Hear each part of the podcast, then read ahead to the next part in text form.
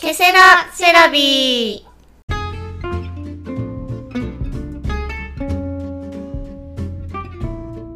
この番組は心理セラピストことみとカラーセラピストつぐあが日常のあれこれをセラピスト目線や個人的な意見をお話しする番組ですよろしくお願いします。はい。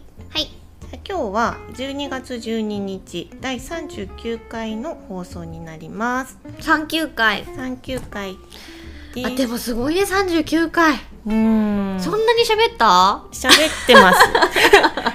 めっちゃ喋ってます。すごいね、そうですね。39回毎日やってたら1ヶ月ちょい丸と喋りよちこでやろ？う毎日やってたらですね。意外うんうんに、うんうん。なんかあっという間やったねそうですね。あれ？いつから始めたんやったっけ？3月からあ。あそっかもうすぐ1年かはいえー、ですねそっか年末やしね はい。今日のテーマいきます。はいはい。今日は、えー、つきやすい人の特徴うんというテーマでお話ししたいと思います。はいでこのテーマはですね、うんあのリスナーさんからの、うんあのご要望でもあるんですけど、まあ、ちょっとあの琴美さんが条例と言って、あの幽霊さんたちがですねあのに人間についてる場合があって、うん。でそれが体調のあの体調が崩れたりであったりとか、気分がめいるとかうん。そういうのでいろいろ調べても分からなくて結局幽霊さんがついてることによってその体調が悪くなったりとかうん。するっていうので、解決するためにその幽霊さんとお話しして、うん。えっと、その幽霊さん自体を浄化させてあげようっていう、あのお仕事もね、うん。されてるんですよね。うんでそれで私も見てもらったこともありますし、うん。その周りの人の条例もされたりしてるんですけど、まあ、そういう中でその幽霊さんがつきやすい人の特徴って何かあるんですかっていうリスナーさんうん。のあのご質問があったのでうん。あの琴美さんに聞いてみたいなと思います。はい。このリスナーさんがね割と何回もついてる方なんですよね。その言ってくださった方、はい。はい、なのでその1回ついたらうん。何度もつくのかっていうわけでもないし、うんうんうん。でも1回取れたらじゃあつかないっていうわけでもないし、うんうん。じゃあしょっちゅうつくのって言ったらそうでもなくって、うん。なんか怪我とか病病気とかと一緒で、なんか1回怪我したらもう二度としないっていうわけでもないし、ね、っていう感覚に近いかなと思うんですけど、うんうんうんうんなんでそもそもつくのかってはい。いうところを私も幽霊さんっていうか魂さん、まあ、ついてる方に教えてもらったんですけどね。そはい。れ言われたんですよ、実際やってる時クライアントさんに。はい「またつきますかね?」みたいな。も「もう戻ってきませんか?」みたいな。はいはい。今日条例したのはもう霊界に行ってもらったのでもう戻ってくることはないけど、はい。他のがつかないとも言い切れないし、はい。っていう話をしてた時になんでそもそもじゃあつくんやろうかみたいなやっぱ体調が悪い時とか、うん。気分が落ちてる時につくんですかねとか言って、うん。ちょっと一回聞いてみましょうねって言ってそれを聞いたことあるんですよ、はいはいはい。その幽霊さんたちに。はい。そしたら大体ついてる私がやってる条例はですけどね。うんうんうん。私がやってる条例はなんでついたのか、うん。この人についてる人にメッセージはありますかって必ず聞くんですよ、うんうん。あの霊界に行かれる前に。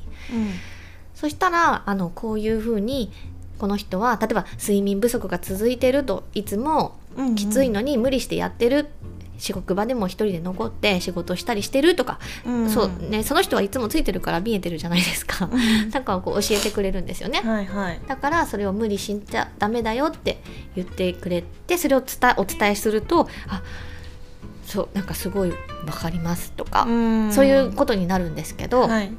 大体やっぱりこうご縁があってついてる人間と一緒でご縁があってついてるからはい。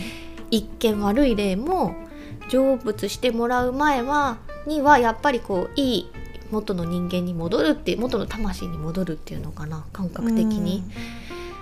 本来の姿に戻った時は本当にいい言葉をおっしゃってくれるのでうん。そのご縁があってついてるんですよ。うん。だからつく時はその人に必要な時についてる。うん必要な出会いなんだと思います。だからつきやすい人の特徴があるんだとすればその人は学ぶことがたくさんあるってことそれだけ。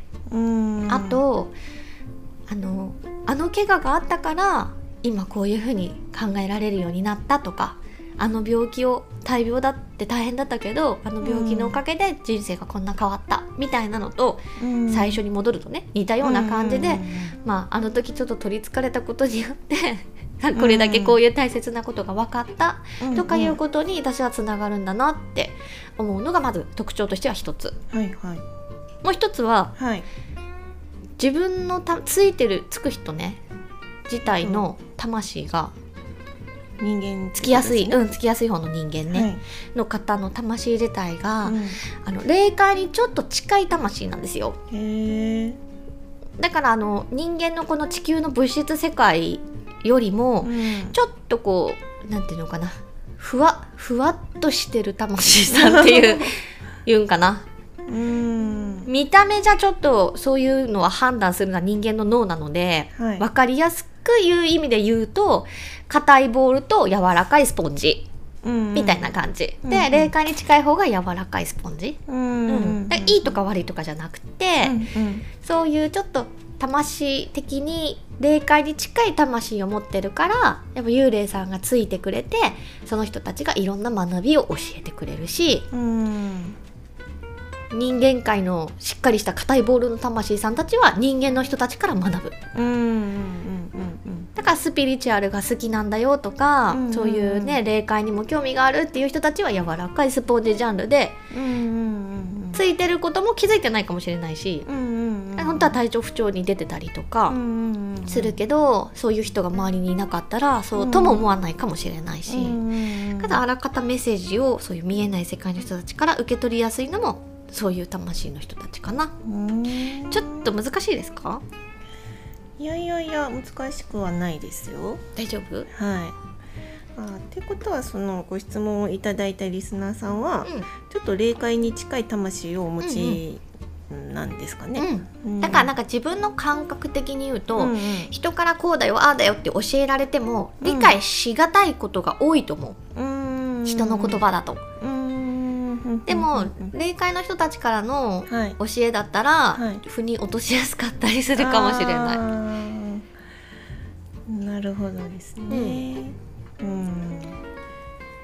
そうですね。硬い言葉で来ても受け取れないですよね。多分柔らかいからボヤンって跳ね返しちゃうんでしょうねそうそうそうそうそうなんか霊界のことを私あの宇宙的なことを水で例えたりしたやん前に水が記憶してるんだよみたいな、うん。お風呂場でひらめいたりするでしょ、みたいな、はだその、まあ、霊界を水で、ね、幽霊も湿気が多いとことかさ水辺によくいるとか言うやん。水っぽい風に例えるんだったらスポンジって水は吸収できるやん、でもあー硬いボールって水吸収しないやん。はいはいはい。けどスポンジは地面にバンって地球の地面にバンって叩きつけても、はい。全然反応せんでうやんってなるけど ボールはちゃんとパンって跳ね返るやん、はいはいはい。い、い例えしたね、うん、ボールでボールとスポンジ最初に降りてきたけど。あのこれ自画自賛ラいジオっや違う違うて言います。違う違う これはね今多分ね今霊界の話しよるけその方たちがこの例えをヒントをくれて最初に出てきた例えなんですけどね。いやそれは本当そんな感じ。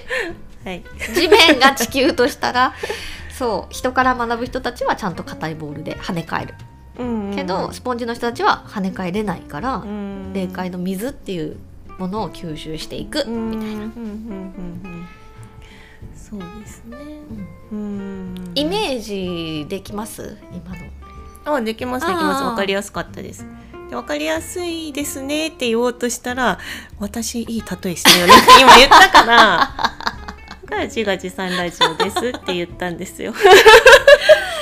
いやーいや私じゃないです私じゃないですあの、うん先人たちが今ねうん本当いい。例えを教えてくれました私から出た言葉じゃないです。うん。ありがたい、一般的にはうん。幽霊さんがついてるとしたら、やっぱこう悪いんじゃないかっていうイメージがあると思うんですけど、そういうわけでもなさそうですね琴美さんから言うと。そうね。ご縁ですからね。うんうんうん。なん、かまあまあまあお知らせよね。うんうん。悪いっていうのはあのえー、なんていうかな多分見えない人とか、うん。話せない人からすると、ん。本当に見えない存在だし、うん。テレビでもうん。怖い話いっぱいあるやんやっぱね。うんで最終的にはそのついてたから良くなかったとか、うん。そういうのも昔からあるから、うん。イメージ的にはやっぱ怖いっていうのはもう当然だと思う。うんうんうんけどそうじゃないんだっていうのが分かったら、うんうんうん。怖いっていう感じはなくなるやろうし、うんうん。まあちょっとなんか考え方見方が変わってきた部分もあるかな。ねうんうん。うんうんそうですね、ん。私もその条例してもらったことあるんですけどやっぱりその人へのついた理由うん。っていうのがあってその人に伝えたいメッセージも幽霊さんがお持ちであるっていうところからむしろこう助けてもらってるんじゃないかっていうところがあるんじゃないかなと思います。うんで体調が悪くなるとか何か見えるとか聞こえるとかっていうのは、もう気づいてよってうん幽霊さんが言ってくれてるのかなと思いました。うんそうですね。うんうんはいということで、まあ、つくっていうことが、まあ、悪いことではなくて、で自分の生活とかですねちょっと振り返るきっかけになったらいいなとも思います。うんで今もし悩んでる方がいらっしゃったらはい。もう気軽にことみさんにご相談してみてくださいね。何？あの大体えっ、とねインスタの DM でもいいですし、うんうん。でその時ちょっとそのついてるかついてないか気になるっていうことでしたらうん。ちょっとそれを相談したいんですけどって言ってもらった上で私があじゃあその方にお写真送ってくださいとか言うので、うん。その自撮りしてもらって、うん送ってもらったら、うん。えっとついてるとかついてないとか、うんうん。ここにいるとかいないとかうん。いうのは、あの無料でご相談受けてますので,、うんうんでその後まあ条例するかしないかは、うんうんうん。その方たちがあとは決めるっていう感じでうんうん。やってますので。そうですね。はい。だからね塩で取れたりすることもあるし、あ、そうなんですね。へーお風呂にお塩入れて。塩風呂。塩風呂でうん。あの体を全部浸からせて、うん。その後お風呂から上がって湯船にね、湯船に塩を入れて。でシャワーでバーって流してっていうだけでも取れるのは取れるので、そういうやり方とかもあるからいろいろ、あとその場所場所にお酒を置くとかああ、なるほどですそうそうそうね。そうう、んうんうんまあ気になることあったら聞いてください、うはいんうん。はい。はい。じゃあ、えー今週のラッキーカラーいきます。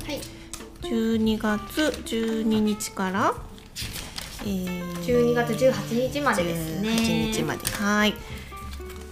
はいはい、ありがとうございます。えー、じゃあ真ん中いきます。おまたちょっと、お、チャクラよくチャクラいけますね。えっ、とオレンジです。オレンジ、チャクラでいうと第二チャクラですね。うんの色になります。第二チャクラっていうのが丹田って言ってこのおへそのちょっと下、うんうん一個下ぐらいのとこうんろかな、うんそこですねうんうん。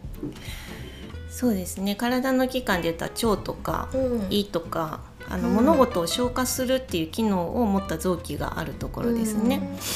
あーなんかでも今日の話でつなげるとね、うん、オレンジの色って人が寄ってくる色なんよ、うん、うん、うん、あの暖かい色に人って集まってくる、うん、だからあのお店の前の提灯もうんうん。真っ赤よりうん。ちょっとオレンジ色の提灯を出してたり、お店の中の照明がちょっとオレンジ色っぽい照明だったら、人がそこに温かさを感じて、うん、安らぎみたいなのもあるって思うとなんか幽霊さんたちも温かい人に寄ってくるかもしれないね、うん。心のね。うん、うん、暖かいけどうん、優しすぎて頑張っちゃう人とかかもしれないですね。だからねお腹痛くなったりとかするやん、うん。ストレスとかで腸、うんうんうん。ね、胃腸とかこの辺のねうん腸弱めたりするから。うんやしすぎてるような合図かもしれないし、うん。優しいからこそついて教えてくれてるかもしれないし、うんうんうん、なんかそういうメッセージのような気もしたねこのオレンジの第二チャクラっていうのが。うんうんうん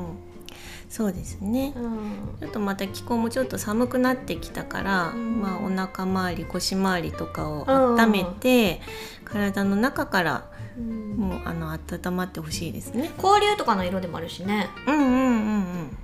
人間関係とかでそう、すね。人間らしい色よね、コうんうん。ミュニケーション的にも。